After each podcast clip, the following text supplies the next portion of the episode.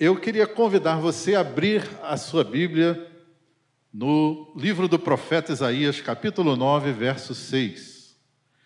Isaías 9, 6 é um texto muito conhecido e muito apropriado, uma vez que daqui a dois dias né, estaremos celebrando o nascimento do Senhor Jesus, né, nosso Deus, nosso Salvador. Ah, controvérsias à parte, né? É, nós não. É, provavelmente Jesus nasceu em abril, né? Mas isso, isso, até assim bem é, consolidado entre os estudiosos eruditos, né? Que deve ter sido em abril mesmo, por causa da daquela passagem dos pastores no campo. Porque se fosse em dezembro seria inverno, lá no hemisfério norte é inverno e seria impossível ter pastores no campo de noite, né? Não, não haveria possibilidade. Então, provavelmente foi em abril mesmo.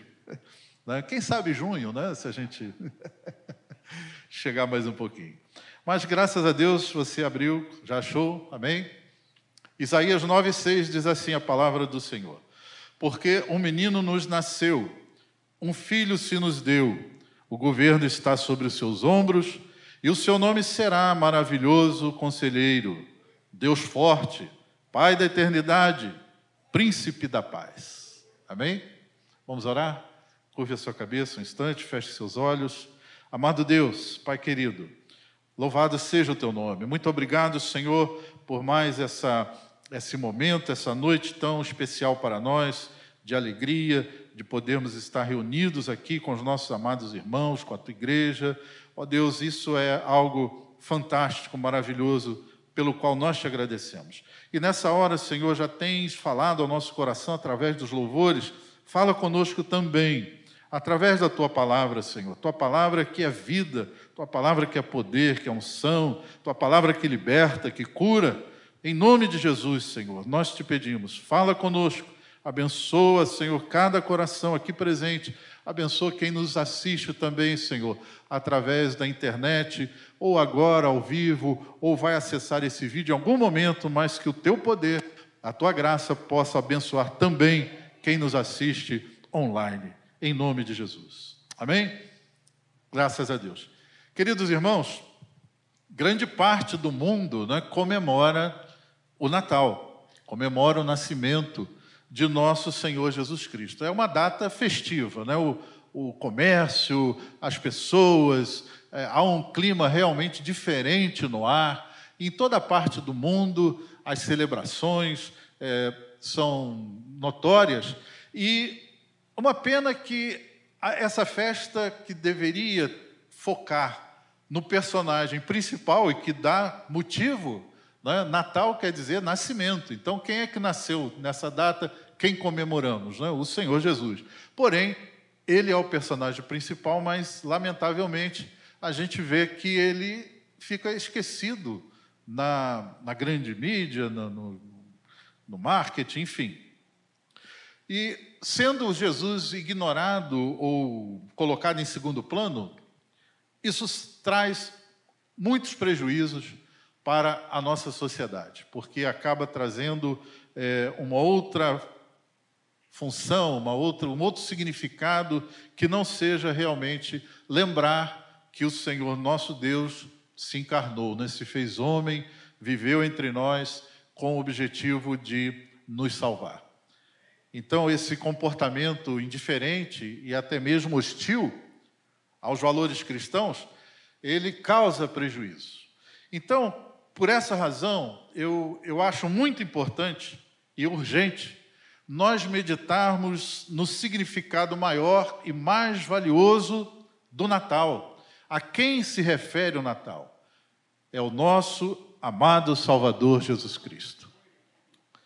O plano maravilhoso da salvação da humanidade, ele começa a ser revelado exatamente a partir desse evento?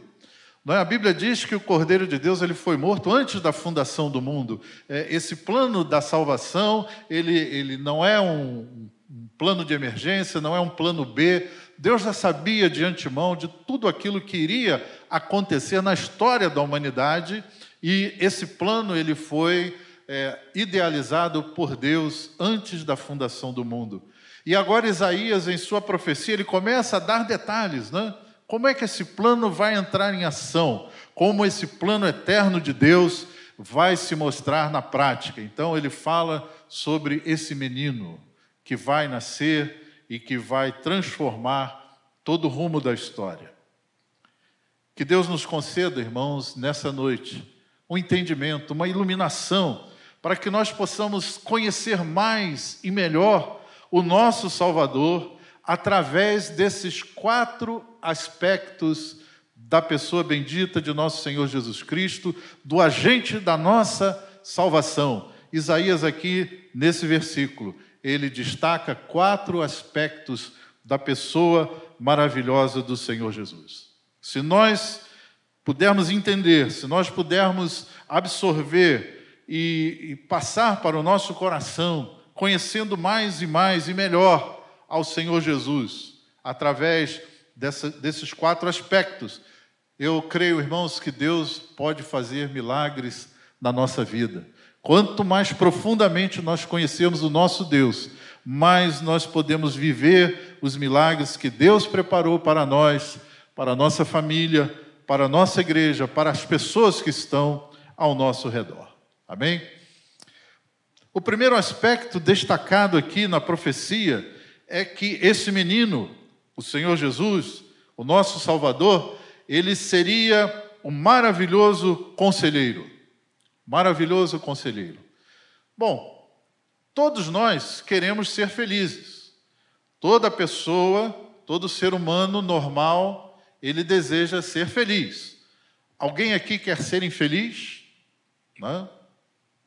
Eu faço sempre essa pergunta, mas graças a Deus ninguém até hoje respondeu. Se alguém tiver né, respondendo quer ser infeliz, nós vamos chamar você aqui, vamos orar por você, vamos ungir com álcool gel e, né, porque isso não é normal.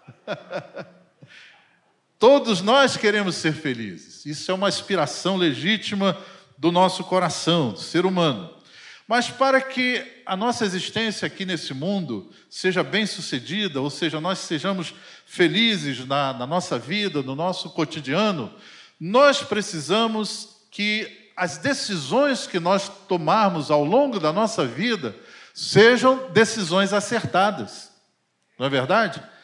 O nosso, a nossa felicidade, o nosso sucesso, ele depende de que decisões nós tomamos. O que, é que nós fazemos da nossa vida? O que, é que nós fazemos do tempo que Deus nos dá? Não é? Aonde se dirige a nossa visão? Quais são as nossas aspirações? E nós precisamos decidir, e decidir corretamente.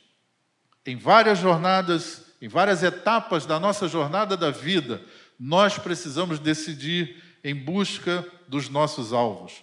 Porque, amados, um passo em falso, uma decisão mal tomada, uma decisão errada, uma atitude equivocada, pode colocar um bom plano a perder, pode colocar um bom projeto a fracassar. A Bíblia diz em Provérbios 16, 1, que nós podemos fazer planos. É legítimo. Nós podemos projetar, nós podemos planejar, podemos pensar no futuro, porém, nunca devemos dispensar o conselho de Deus. Vamos planejar, vamos projetar, mas vamos saber qual é o conselho de Deus. Provérbios 16, 1 diz que o coração do homem pode fazer planos, mas a resposta certa vem dos lábios do Senhor. O coração do homem pode fazer planos, então nós podemos planejar, mas a resposta certa vem dos lábios do Senhor. A Escritura Sagrada, queridos, também nos diz que o próprio Deus está pronto para nos ensinar, ele está disponível, ele quer nos guiar, nos orientar. Isaías, ainda no seu livro, capítulo 48, verso 1, ele diz que o Senhor o Redentor, o Santo de Israel, diz o seguinte: Eu sou o Senhor teu Deus, que te ensina o que é útil e te guia pelo caminho em que deves andar. Então, Deus também, Ele quer nos ajudar a tomar as decisões corretas para que nós sejamos felizes, para que nós sejamos bem-sucedidos em nossa vida. Então, Jesus é esse maravilhoso conselheiro.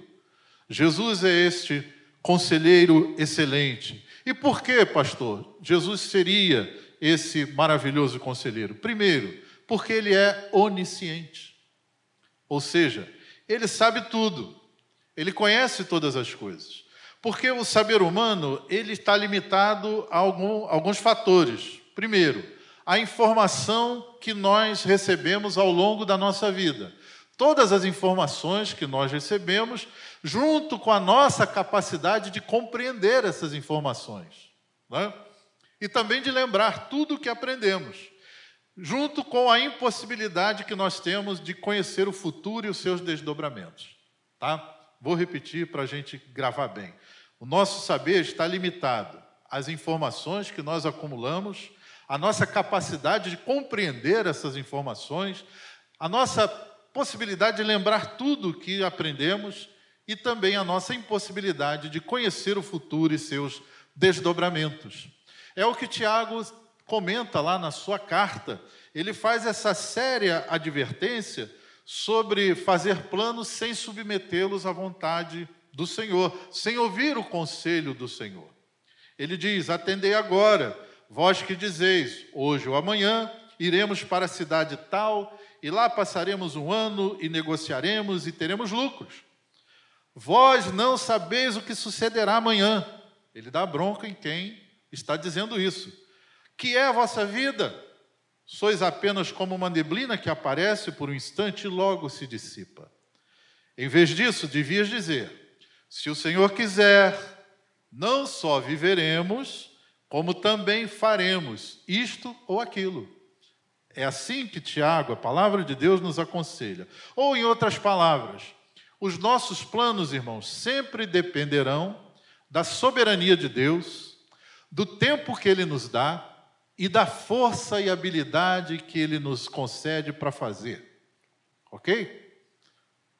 Os nossos planos sempre dependerão da soberania de Deus, do tempo que Ele nos dá e da força e habilidade que Ele nos concede.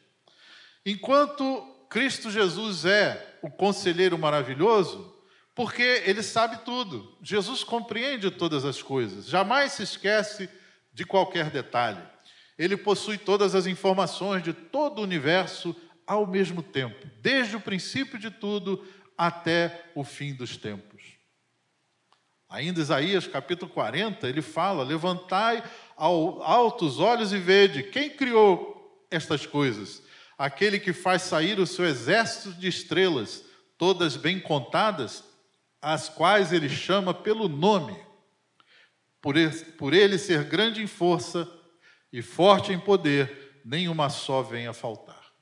Esse é o nosso Deus, que é capaz de nos aconselhar, de nos guiar. Aí você pode me perguntar, tudo bem, pastor, mas como a gente pode obter um conselho do Senhor? Como a gente pode saber qual é a vontade de Deus, a direção que Deus está nos dando para a nossa vida? Como a gente pode saber isso? Bom, primeiro, pela oração. Se você orar a Deus, se você buscar a Deus, Deus vai falar contigo, Deus vai te ensinar, Deus vai te revelar qual é a direção. O salmista, ele tinha essa certeza. Ele, quando orava, dizia: Ensina-me, Senhor, o teu caminho e guia-me por vereda plana, por causa dos que me espreitam. Salmo 27, 11. Através da oração, o salmista conseguia receber o conselho, a direção, o caminho de Deus para a sua vida. Também nós podemos obter conselho do Senhor pela Sua palavra, pela palavra de Deus. Lâmpada para os meus pés é a tua palavra e luz para os meus caminhos. Então, o conselho de Deus vai se encontrar na Sua palavra também. Paulo diz que toda Escritura é inspirada por Deus e ela é útil para quê? Para o ensino, para a repreensão, para a correção e para a instrução na justiça. Então Deus fala conosco, Deus nos aconselha através da Sua palavra. Também nós podemos ter conselho de Deus. O maravilhoso conselheiro pode falar conosco através de pessoas sábias e tementes a Deus. Por exemplo, seus pais, seu pastor, o seu cônjuge é? e os seus amigos verdadeiros. Deus pode falar através das pessoas, pessoas, claro, com algumas qualidades É, um episódio da Bíblia ilustra muito bem essa questão. É, diz que Jetro, que era o sogro de Moisés, também era conhecido como Reuel, né? dois nomes. É, ele aconselhou a Moisés de uma forma notável acerca de como ele deveria conduzir a sua liderança sobre o povo de Israel. O nome Jetro provavelmente significa preeminência. Então, preeminente é aquele que apresenta uma inexcedível perfeição moral, mental ou intelectual. E Reuel significa amigo de Deus. Então, esses dois nomes já dão muitas credenciais para Jetro ser um excelente conselheiro e alguém que Deus pode usar para dar conselhos. Então, pessoas que têm essas credenciais podem é, aconselhar. Qual foi o conselho de Jetro para Moisés? Moisés, na saída do Egito, cruzando o deserto, ele atendia o povo em todas as suas questões. Então ele ficava em pé, o povo fazia uma fila quilométrica para consultar qualquer problema que tinha, né? Desde unha encravada até briga com a sogra, Deus, né? Moisés tinha que dar ah, o seu julgamento ali. Jetro viu isso e disse: oh, você vai morrer. Você não vai aguentar esse, esse pique todo. E o povo também vai desfalecer. Faz o seguinte: procura aí homens capazes, homens tementes a Deus, homens de verdade, que, que não são subornáveis, pessoas que são tementes a Deus, são íntegras, e eles vão te ajudar nessa tarefa. Faz isso, ó, coloca aí é, chefes de mil, chefes de cem, chefes de dez, é? e vai organizar aí todo conselho menor, toda questão menor, eles julgam. Não é? Por quê? Porque você já deu orientação, eles sabem é, quais são os critérios e eles vão julgar de acordo com o critério. E só as questões mais sérias, mais graves, vão trazer a você. Então, Jetro deu aí um excelente conselho para Moisés, né? colocando em prática aí princípios fundamentais de liderança, de administração, delegação e departamentalização. Não é verdade? Pessoas boas, irmãos, às vezes podem dar conselhos errados. Então, tem que procurar gente sábia, apta, respeitável, equilibrada, que tem uma vida de intimidade com Deus para obter bons conselhos e decisões importantes. Amém?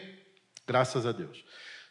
A segunda qualidade, o segundo aspecto destacado por Isaías em sua profecia, é que o Senhor, esse menino, seria Deus forte.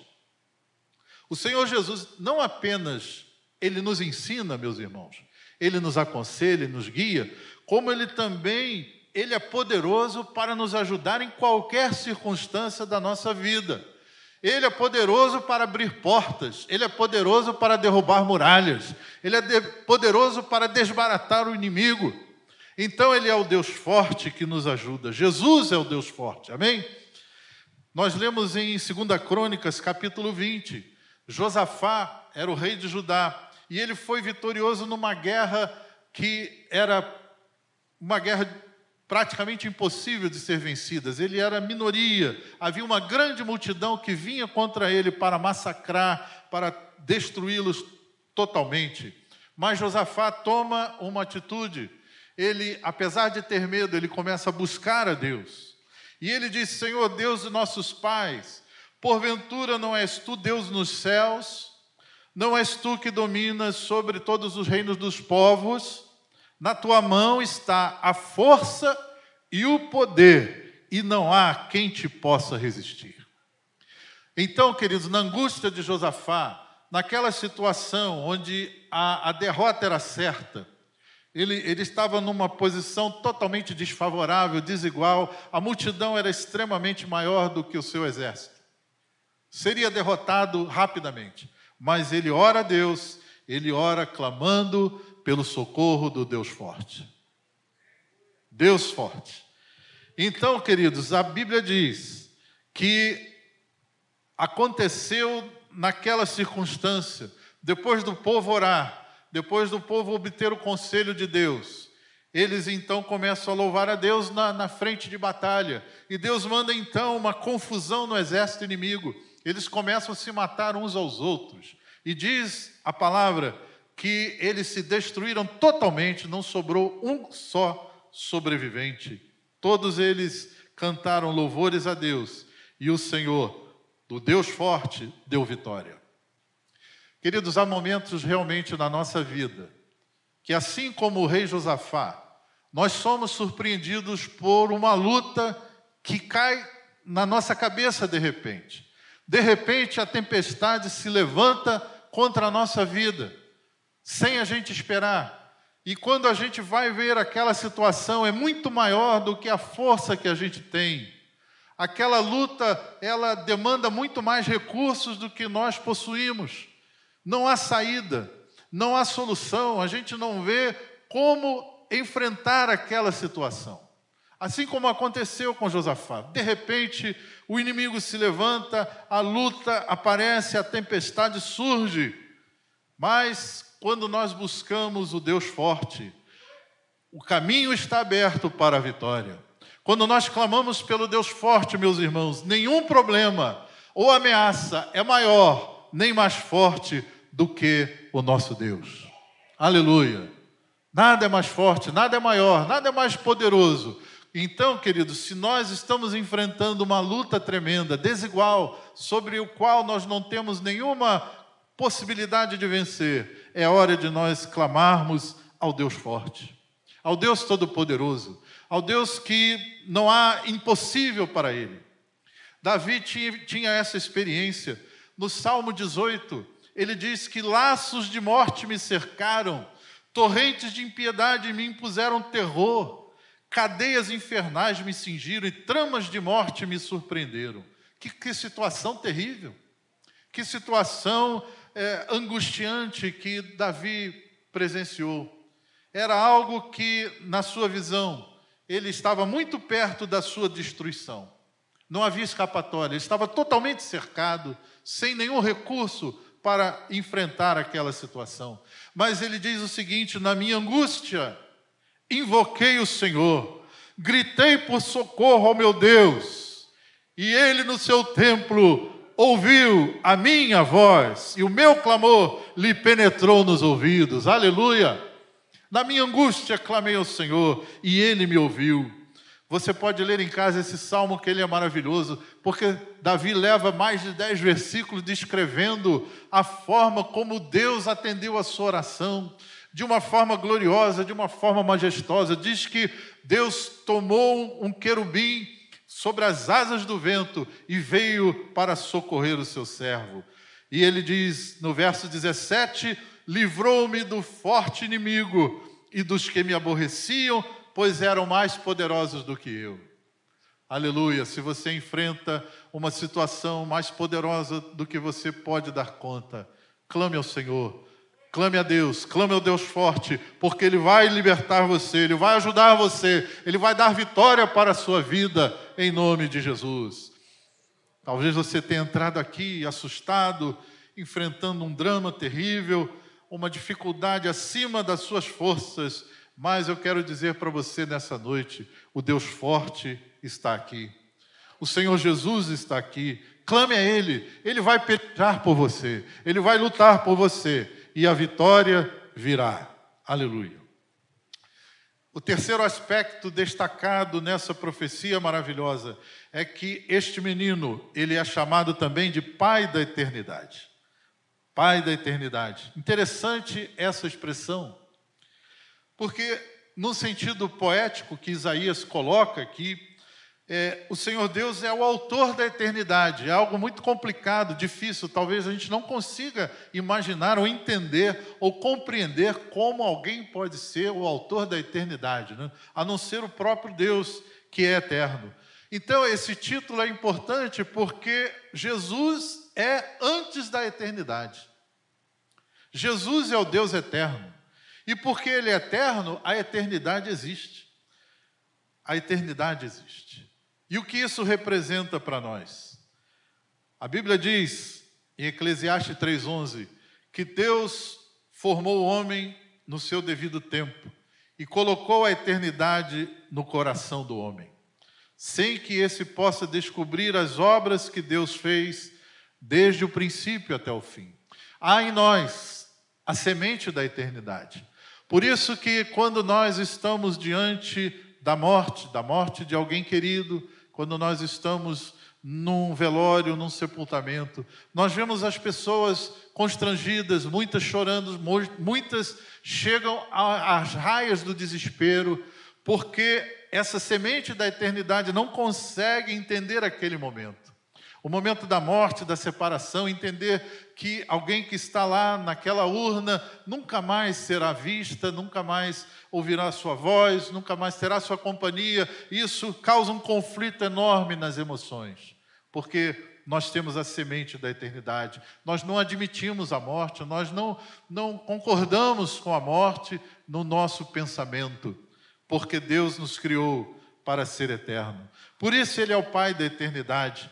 Ele nos garante, então, queridos, que nós podemos viver essa eternidade ao seu lado. Jesus declarou o seguinte em João capítulo 10: As minhas ovelhas ouvem a minha voz, eu as conheço, e elas me seguem, eu lhes dou a vida eterna. Eu lhes dou a vida eterna, jamais perecerão, e ninguém as arrebatará da minha mão.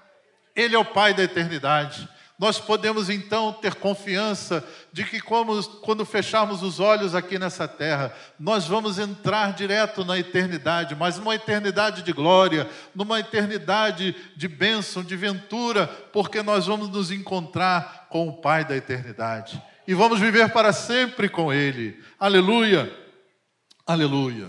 Apesar, querido, de nós sermos eternos, Enquanto nós estamos limitados a uma dimensão natural, uma dimensão física e palpável, aí a nossa, a nossa escala de valores sobre o que é bom nesta vida, ela nos distancia ainda mais de atentar para essa realidade.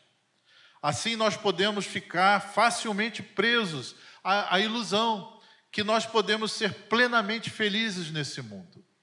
Isso não é verdade.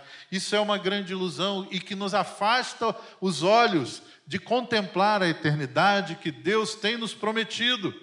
Essa eternidade que Deus preparou para nós, ela é maravilhosa demais. Não há palavras para descrever as delícias e a glória de estar para sempre com o Senhor Jesus. Nada nesse mundo se compara à eternidade que Deus tem preparado para nós. Eu sei que há coisas boas nessa vida. Deus, inclusive, nos dá coisas boas aqui nesse mundo. A Bíblia diz que toda boa dádiva e todo, bom, todo dom perfeito vem do Senhor, vem do Pai Celestial. Então Deus nos abençoa sim nessa vida. Mas nós não podemos ficar com a nossa, a nossa atenção, o nosso propósito, o nosso objetivo nas coisas desse mundo. Em pensar que isso aqui Quanto mais nós conquistarmos, quanto mais nós obtermos para o conforto, para a segurança, isso vai nos dar aqui plena felicidade. Não, não é assim. A Bíblia diz em 1 Coríntios 2,9: como está escrito, nem olhos viram, nem ouvidos ouviram, nem jamais penetrou no coração do homem aquilo que Deus tem preparado para aqueles que o amam. Aleluia! Louvado seja o nome do Senhor nessa noite, querido, tire os olhos dessa terra. Ainda que nós possamos usufruir das bênçãos que Deus nos dá neste mundo, nada se compara, nem de longe, com o futuro que Deus planejou para nós. Louvado seja o seu santo nome. Aleluia. Pedro, quando estava no Monte da Transfiguração, ele teve uma reação inusitada. Quando ele viu Jesus se transfigurar, as suas vestes se tornarem resplandecentes, quando ele viu aparecerem ali Moisés e Elias, e uma nuvem começou a encobrir uma nuvem de glória, e a voz do Deus Pai soando naquele lugar, Pedro então disse: Senhor, bom estarmos aqui, vamos fazer três tendas, uma para ti, uma para Elias, outra para Moisés. Ou seja, diante daquele ambiente celestial, daquele ambiente de eternidade, Pedro não queria mais sair dali. Ele queria ficar ali para sempre. Porque é isso que nós vamos experimentar. Quando nós estivermos na presença do Senhor, nós vamos ter esse sentimento de jamais, jamais querermos nos apartar do Senhor, jamais querer sair da presença de Deus. É uma alegria, é um prazer indizível, incalculável. Paulo diz que foi elevado até o terceiro céu, e ele diz: olha, não, não tem palavras para descrever, não há vocabulário humano que seja suficiente para descrever o que eu vi ali, né? a eternidade de glória. E em quarto lugar, o quarto aspecto: Jesus é o príncipe da paz. É Jesus, querido, que nos dá a perfeita paz. E esse título, primordialmente, ele alude ao único que tem autoridade para promover a reconciliação dos pecadores com Deus Santo. Príncipe da paz é porque ele tem autoridade, ele tem poder. Porque a maior necessidade e a maior ventura de qualquer pessoa é ser reconciliada com Deus. A paz que o Senhor Jesus veio nos trazer é a paz com Deus, é reconciliar-nos com Deus, porque quem vive sem Jesus, ainda que inconsciente, é inimigo de Deus, está em guerra contra Deus, não pode ter paz, porque ele é inimigo, ele está em rebelião contra Deus. Sem Jesus, somos inimigos de Deus, estamos em litígio, estamos debaixo da ira do Senhor. Paulo declara em Romanos capítulo 5, verso 1, que justificados, pois, mediante a fé, temos paz com Deus, por meio de nosso Senhor Jesus Cristo.